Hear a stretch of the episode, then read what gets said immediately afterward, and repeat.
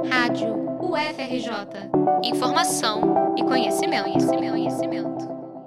O Ministério da Saúde confirmou no domingo, 12 de junho, o terceiro caso de varíola dos macacos no Brasil. Trata-se de um homem de 51 anos que esteve em Portugal antes de chegar em Porto Alegre. A suspeita era monitorada desde o dia 27 de maio, segundo a Secretaria da Saúde do Rio Grande do Sul. Ele apresenta quadro estável e está em isolamento domiciliar. Os outros casos confirmados são de São Paulo. Um homem de 29 anos está isolado em Vinhedo, interior do estado, e o outro de 41 anos está em isolamento no Instituto de Infectologia Emílio Ribas, na zona oeste da capital. Os três pacientes passaram pela Espanha ou por Portugal recentemente, países onde há um número maior de confirmações na Europa. No Brasil, seis casos são investigados segundo o último comunicado do Ministério da Saúde. Em inglês monkeypox, a doença teve um primeiro caso identificado em 1970 em uma criança na República Democrática do Congo. O nome veio antes, em 1958, quando o vírus foi descoberto em macacos em um laboratório da Dinamarca.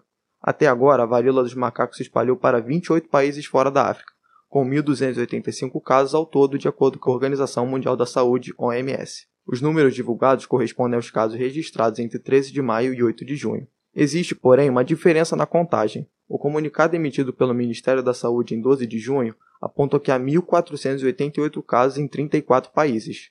Já a ONG britânica Our World in Data, ligada à Universidade de Oxford, realiza uma contagem diariamente e calcula que existem 1.478 casos em 32 países. Felizmente, o que é consenso é que ainda não houve morte. A virologista da UFRJ e assessora do Comitê da OMS para a Pesquisa com o Vírus da Varíola, Clarissa Damaso, explica a dimensão do surto atual. É a primeira vez que a gente tem um surto dessa magnitude fora da, dos países endêmicos, que são na África. Assim, a gente está aprendendo para ver o que está acontecendo, né? o porquê dela estar tá se espalhando. Mas, ao que tudo indica, não há aumento de transmissibilidade.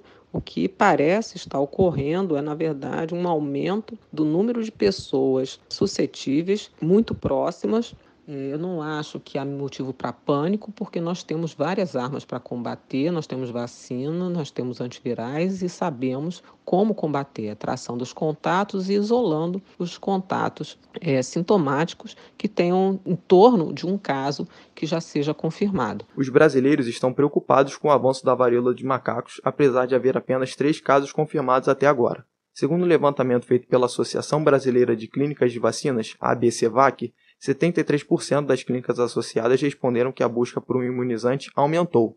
25% relataram que houve muita demanda e 48% que existe alguma demanda.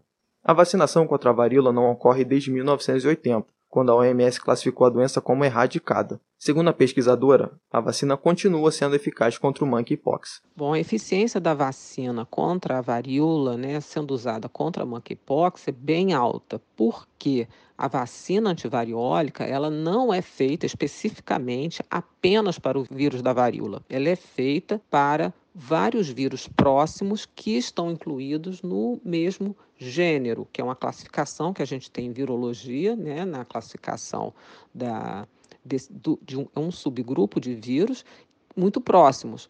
E, e neste subgrupo, chamado de ortopoxivírus, estão tanto o vírus da varíola, quanto o vírus utilizado como vacina contra o vírus monkeypox e outros. Então, a vacina protege contra todos os vírus desse gênero. Mas hoje, segundo a Sociedade Brasileira de Imunizações, os imunizantes são aplicados apenas em produtores de vacinas, em pessoas que lidam com o vírus da varíola e em militares que partem para expedições. Os sintomas da varíola de macacos levam cerca de 14 dias para começar a se manifestar. Febre alta, dores musculares e gânglios aumentados na região da mandíbula e do pescoço aparecem nos primeiros dias.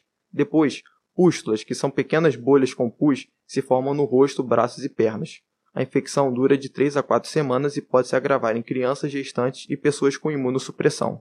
A transmissão ocorre por meio de saliva ou gotículas lançadas por espirritose, contato com tecidos infectados como roupas, toalhas e lençóis, ou com as pústulas na pele dos infectados. Mas atenção, mesmo que a superfície já pareça ter cicatrizado, ainda pode ocorrer transmissão da doença. A UFRJ se movimenta para atender a comunidade universitária e outras instituições de saúde. O NEDIER, Núcleo de Enfrentamento e Estudos em Doenças Infecciosas Emergentes e Reemergentes, criou um grupo de trabalho dedicado ao estudo da varíola de macacos e uma logística para orientar as pessoas desde a suspeita dos casos até o diagnóstico. O NEDIR também desenvolve um sistema de vigilância genômica, que vai monitorar a circulação do vírus e o surgimento de possíveis variantes.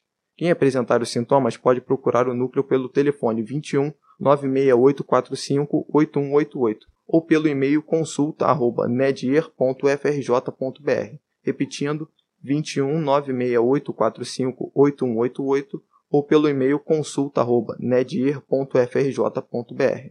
Reportagem de Hugo Sena para a Rádio FRJ.